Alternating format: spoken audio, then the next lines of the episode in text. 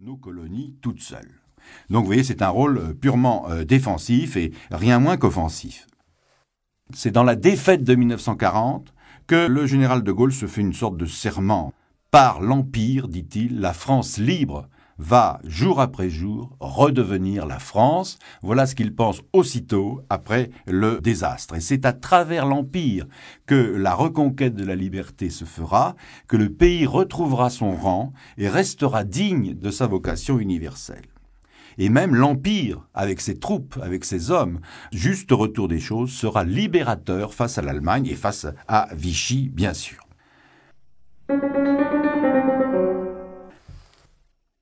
Alors il nous faut maintenant comprendre un, peu mieux ce qu'a été, euh, je dirais, cette part de l'Empire dans euh, l'affirmation de la France libre et dans la libération et dans la victoire pendant la Deuxième Guerre mondiale.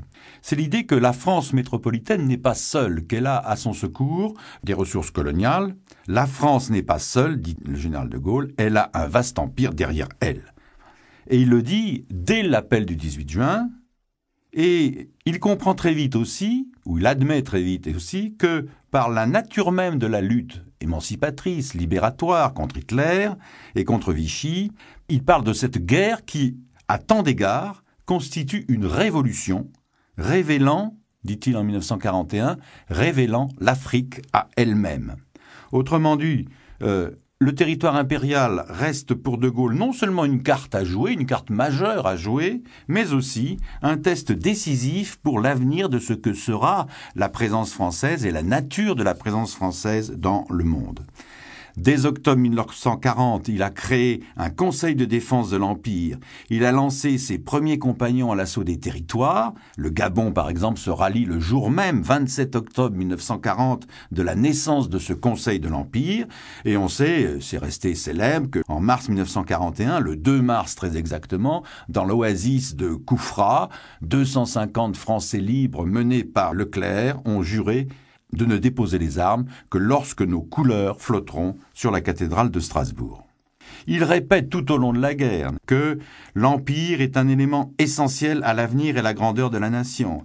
Il promet en 1943 une union indo-chinoise où le caractère libéral des institutions sera, sans perdre la marque de la civilisation et des traditions indo-chinoises, accentuée, où les indo-chinois enfin auront accès à tous les emplois et fonctions de l'État et à Constantine, toujours en 1943, il annonce à l'heure où tant de tirailleurs algériens, de tabors marocains et de soldats africains se battent en Italie avec le général Juin, que la France, je cite, c'est-à-dire l'évangile de la fraternité des races, de l'égalité des chances, va assurer, bien sûr, le vigilant maintien de l'ordre, mais aussi, fidélité oblige, va tendre la main et va promettre l'élargissement de la représentation des Français musulmans, va attribuer davantage la citoyenneté, va améliorer, dit-il aussi, les conditions de vie des masses algériennes.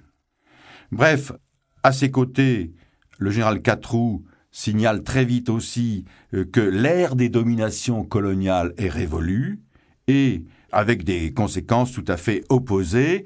Dès mars 1944, des Algériens ont proposé de rendre familière l'idée d'une nation algérienne. Mais c'est vrai que le 8 mai 1945, De Gaulle a couvert la répression dans le nord constantinois et que dès octobre 1945, Leclerc et ses blindés sont repartis pour l'Indochine et ont repris Saigon qui a été passé sous domination japonaise.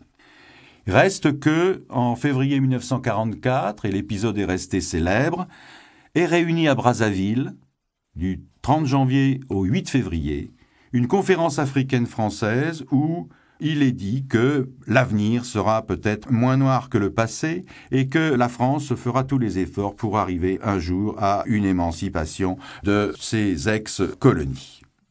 Donc le général de Gaulle a considéré que c'était à Brazzaville en 1944, donc que la France par ma voix, je le cite, a ouvert aux territoires africains la route qui les a conduits à la libre disposition d'eux-mêmes.